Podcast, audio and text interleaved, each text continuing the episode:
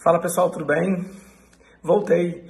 Obrigado por todo mundo estar preocupado comigo. Eu tava bem, tá, gente? Eu sou só asmático e eu perdi minha voz, e aí, sem voz, né? Não dá, também eu tô um pouco rouco ainda, mas graças a Deus tô bem de saúde, agradeço.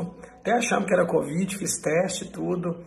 Foi uma experiência esquisita fazer o PCR. Cotonete quase cutucou a minha hipófise, é, mas foi bem, tá? Graças a Deus tô tudo bem.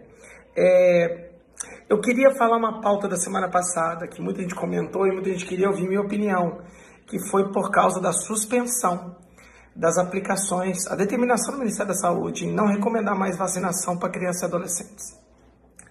E muitos estados e municípios estão desobedecendo essa norma e eu queria fazer um breves comentários sobre esse assunto.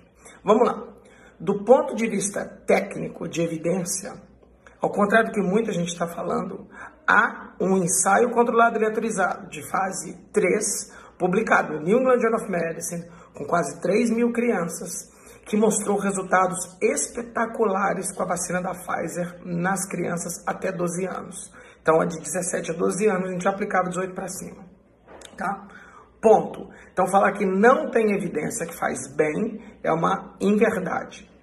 E falar que ela é insegura também é uma inverdade, porque existem ensaios clínicos de fase 1, 2 e 3 que mostram a segurança da vacina.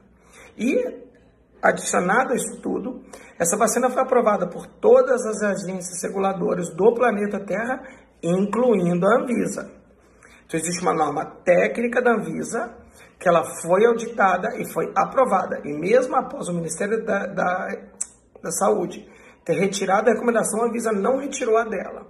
Então, do ponto de vista técnico, isso não se explica bem. Tá? O que, que aconteceu?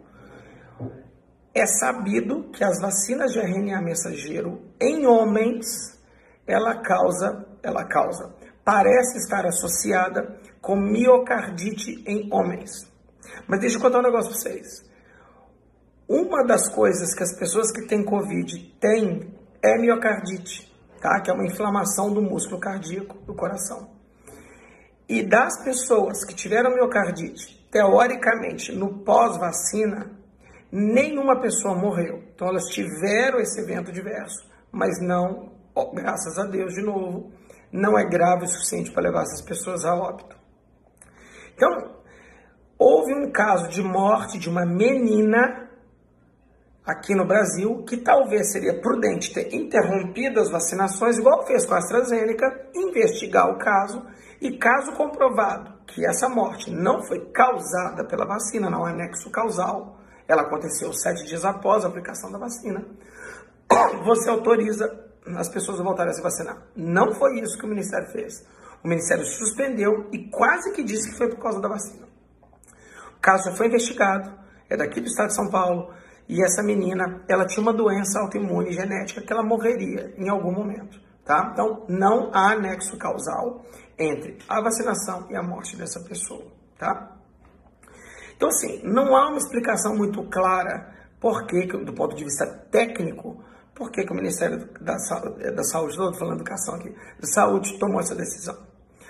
E aí, o próprio Ministério da Saúde diz que a, que a, a Organização Mundial de Saúde falou que ela não recomenda vacina para adolescentes e crianças, o que também é uma verdade. Se você for ler o que a Organização Mundial de Saúde falou, é o seguinte: por que, que nós estamos vacinando crianças nos Estados Unidos, sendo que tem idoso na Nigéria sem vacina? É o mesmo caso, que já fiz um vídeo aqui sobre terceira dose, que é o que eu chamei de justiça.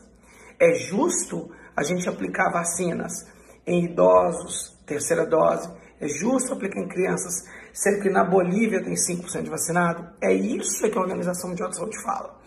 Que na cabeça deles, eles têm que distribuir essas doses para o mundo inteiro e acabar com o vírus de uma forma definitiva, vacinando as pessoas que têm maior probabilidade de morte. Tá? Criança tem menor probabilidade de morte? Tem. Mas morre. No Brasil já morreu quase mil crianças de Covid. Tá? Dentro de 600 mil mortos, quase mil foram de crianças e adolescentes. E todo mundo que mora aqui perto, meus colegas do tênis, todo mundo falou: ah, meu filho chegou a vez de vacinar, você vacinaria? Eu falei: eu vacinaria. Eu vacinaria a Bela, eu vacinaria o Pedro, se ele estiver na hora dele, entendeu? Talvez outra vacina fosse melhor, Sim, provavelmente a Coronavac seria uma ótima vacina, que é uma vacina de vírus inativado. Mas nós não temos dados se a vacina funciona para criança e adolescente. Provavelmente funciona do ponto de vista de racionalidade, plausibilidade, de eficácia. Provavelmente ela funciona. Mas a Anvisa não trabalha com racionalidade. Ela trabalha com dado, ela precisa de número. Então, da mesma forma que a gente começou a vacinação com Coronavac nos idosos, que talvez, depois que tudo passou, a gente pode falar, não era a melhor vacina para os idosos, a gente também, o que a gente tem na ponta de baixo é a vacina da Pfizer. Então, no mundo ideal, se a gente pudesse voltar tudo de cabeça para baixo, você daria vacina de RNA para os idosos, AstraZeneca e tudo, e vinha vacinando as vacinas de vírus inativado para as crianças e adolescentes. Isso não aconteceu. O Departamento Técnico do Ministério da Saúde colocaram os cargos à disposição, porque eles também são contra. Então, é uma visão de cunho político não uma visão de cunho técnico, tem nada técnico que se explique para isso. E aí o que aconteceu? Como não é técnico, as prefeituras e estados que estão recebendo vacinas, várias delas estão tomando a decisão sozinha de vacinar as pessoas. Então, baseado em evidência, baseado em dado, baseado em regulamentação, de regulação, desculpa, não há razão para você não vacinar. Porque no final das contas, pessoal, por que, que a gente precisa vacinar essa molecada? porque essa molecada está circulando, porque essa molecada precisa voltar para a escola e porque a gente precisa imunizar o país todo. E nós não vamos conseguir atingir 80, 85, 90% de imunização do país, sendo que 15, 20% da população são de pessoas abaixo de 20 anos, porque o Brasil é jovem, comparado com vários países europeus, a gente é um país jovem. Então, para a gente conseguir fazer imunidade de rebanho vacinal, a gente precisa que as crianças e adolescentes sejam vacinados, tá? E por ironia do destino, hoje, hoje é dia 20 de setembro, a Pfizer anunciou no site dela, ainda por press release, que ela fez um ensaio clínico para crianças mais jovens ainda, até 5 anos. E eles falam, eles são super rápidos nisso. Eles vão publicar esse paper rápido e eles vão botar na visa rápida e vai aprovar. E aí a Bela, que está aqui na minha frente vendo eu gravar esse vídeo, ela passa a entrar na fila de vacinação. E eu vou vacinar a minha filha por causa disso, porque eu não quero que não tenha a menor possibilidade que ela se infecte, uma vez que todo mundo na minha casa está vacinado. Então, se na sua, na sua cidade está tendo vacina, vai lá. A probabilidade do seu filho pegar miocardite por, por Covid é muito maior do que ele pegar miocardite pela aplicação de vacina, tá bom? E só por isso a agência reguladora aprova, tá bom? A gente se vê nos próximos dias, se minha voz estiver boa. Super abraço. Tchau, tchau.